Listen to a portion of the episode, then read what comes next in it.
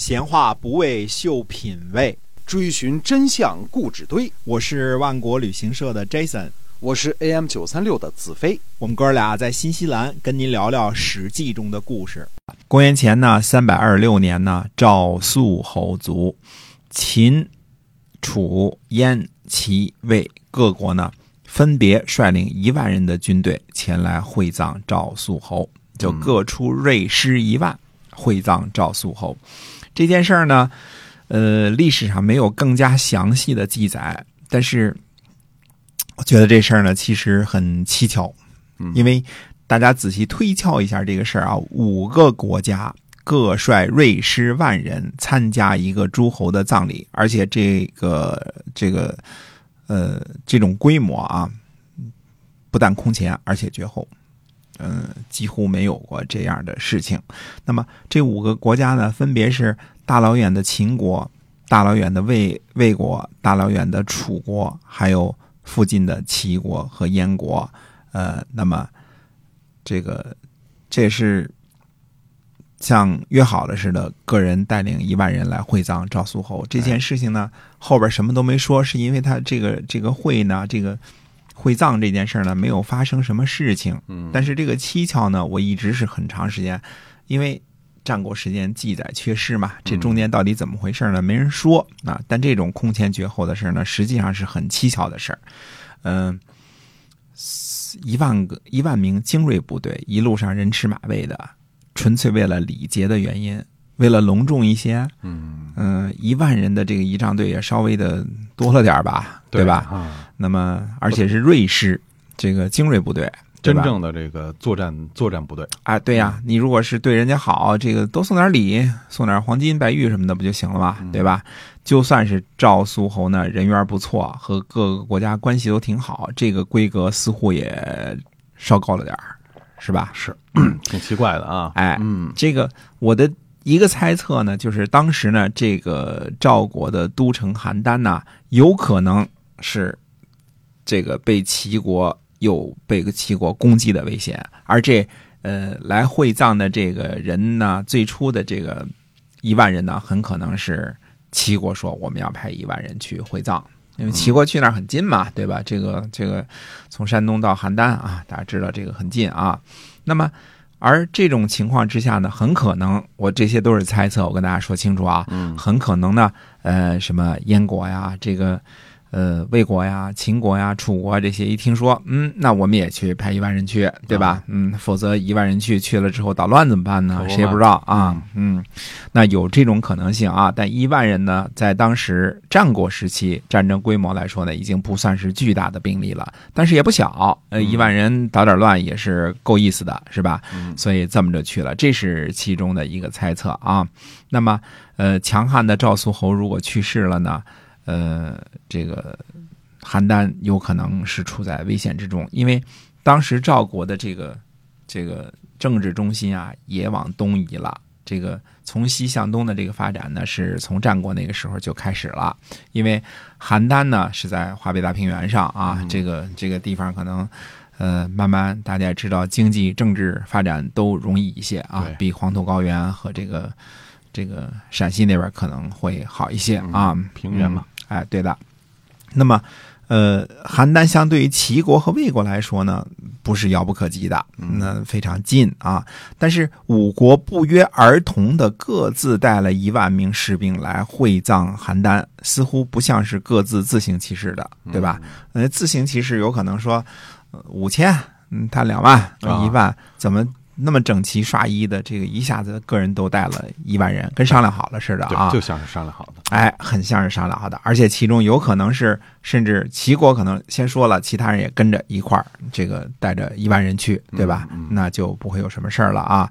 那么借这个机会呢，我们说说这个这几个国家和赵国的关系啊。先说秦国，这个刚刚升起的明星国家，由于把这个不可一世的这个魏惠王揍得不轻啊，嗯这个左左勾拳右勾拳一一通臭揍啊，所以呢，这个呃，现在呢，应该是没有疑问，秦国已经是一个大国了。嗯呃和春秋时期啊，动不动就把秦国当做这个西方蛮夷这这些个时候不一样了。嗯呃现在呃秦孝公之后，基本上没人再提这个秦国是蛮夷这件事儿了啊，这个这个提都不提了。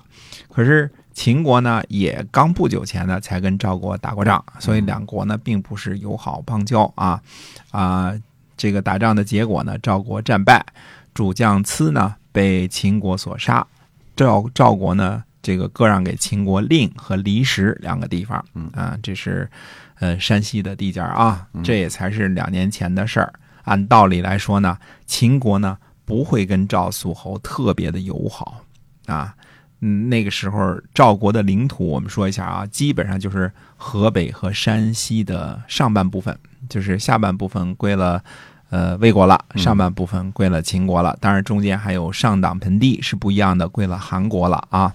大约是这么一个这么一个情形。所以这个赵国的领土呢，它是。原来山西的上半部分从这个太原上边啊，这个一直过来，一直延续到河北，一直延续到这个很东边的地方，这是狭长的一大块土地啊，非常大啊。跟秦国接接壤的部分呢，应该只是现在啊，现在接壤的这部分应该只是山西西部的这这一小部分。那唯一的解释就是什么呢？这个秦国呢，这个时候和魏国就是是统一行动的，是为了执行什么连横的方针。那大家联横了嘛，跟魏国是友好邻邦了嘛，对吧？那么秦国的军队呢，呃，如果去邯郸有两种途径，一种途径呢是从上边翻山越岭的去，对吧？另一种途径呢是沿着这个中原这边，大约是黄河附近啊，这个道走当然是黄河这条道比较好走了，对吧？翻山越岭那条道不太好走，说不定呢，秦国的军队到邯郸呢，不是从赵国的土地上，就是从西边翻山越岭过去的，而是跟魏国接的道，那不是从北边绕一大圈翻山越岭的，而是从赵国的领土上一路前往邯郸的。这只是一些个分析啊，因为历史上没有记载，对吧？嗯。那么楚国人呢来会葬是正常的，因为楚国呢在战国早期啊，一直是赵国的盟友。啊，两个国家非常交好啊！从两国从南北两个不同的方向合起来对付强大的魏国，这个在呃魏武侯时期，或者说是在吴起投奔楚国的时候呢，哎，楚国就跟赵国关系不错，那俩人经常连起来出兵打仗。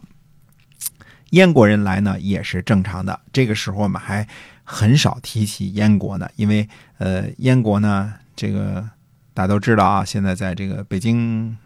周边的这个燕国这个土地啊，再往北还很大的土地。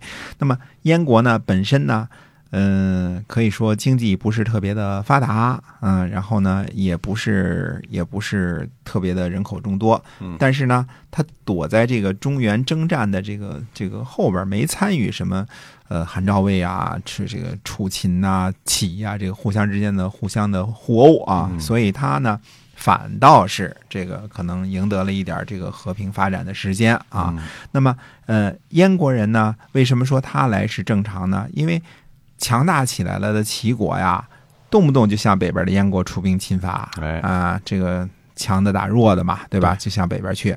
每次呢，那燕国都是向赵国求救，啊，这个大哥来帮忙啊。这个每次呢，都是这个呃赵国来救。啊，否则估计燕国早被齐国给吞并了，也不是没有可能啊。这山东人太强了，是吧？过来就给你吞了也有可能。那么魏国人派人来呢，也不能说是算不正常，因为以前呢，呃，魏惠王这个把赵国欺负的不轻啊，这个呃，帮助什么流亡公子去去邯郸搞政变呐，什么这些事情啊，而且曾一度占领过邯郸。我们说过邯郸之战啊，那么呃。呃，几年前呢，那么魏国呢又联合齐国一块攻打赵国，因为赵肃和呢决黄河水，淹了两家联军，才没能让魏国和齐国呢取得重大的突破啊。但是呢，后来呢，魏惠王和赵肃侯呢，呃，盟于漳水之上，就把邯郸呢归还给了赵国，两国关系呢，嗯，处的还可以啊，基本上就打过一次仗，就是这个决黄河水那一次仗啊。嗯，那么齐国呢？基本上算得上是赵国的，呃，同盟国家吧。这个因为以前这个邯郸被围的时候，也向这个，呃，齐威王求过救嘛，对吧？齐威王也是围魏救赵了一回嘛，对吧？那么要说派人来会葬呢，也是有道理的。那这个事情就是怎么可能这个这个就是一个葬礼有五个国家，而且有近的有远的，嗯基本上都是大国，还不是什么呃宋国什么这些小国啊，哎中山国这些小国，中山国也在附近呐。中山国这个现在这个唐山石家庄这附近啊，离这个邯郸可能更近一点啊。那么另外一个可能性是什么呢？就是为什么五国会各派锐士万人会葬这件事？另外一个可能性是什么呢？这也是估计的啊。当时赵国的这个立嗣的问题可能有难度，嗯嗯，有第二选项啊。那么，呃，五万人出到邯郸来会葬的结果是什么呢？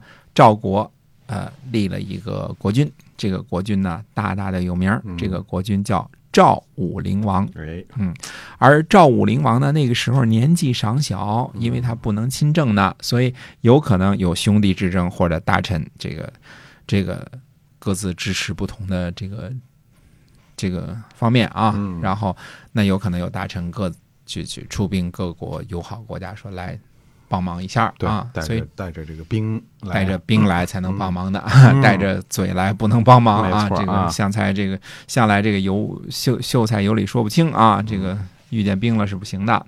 那么，如果这五国呢都是善良之辈，我们说都是为了礼数前来前来会葬的，呃，虽然有可能啊，但是嗯也未必啊。一万精锐部队，各国是加起来就是五万的，那嗯搞点小动作也是有点可能的啊。那么，之所以这个葬葬礼和这个立军这两件事呢，都进行的非常顺利，什么事情也没记述呢？我估计可能是这五个国家之间呢，呃，实力均等，嗯，谁也不敢轻举妄动。这一万人，秦国人就算厉害，一万人大老远跑去河北了，也不敢怎么推闹事儿，在人家？地盘上也不敢太放肆哈。对，哎那齐国人想想，哦，这还有四个国家各派一万人来支持嗯呢，可能也未必也闹事儿，是吧？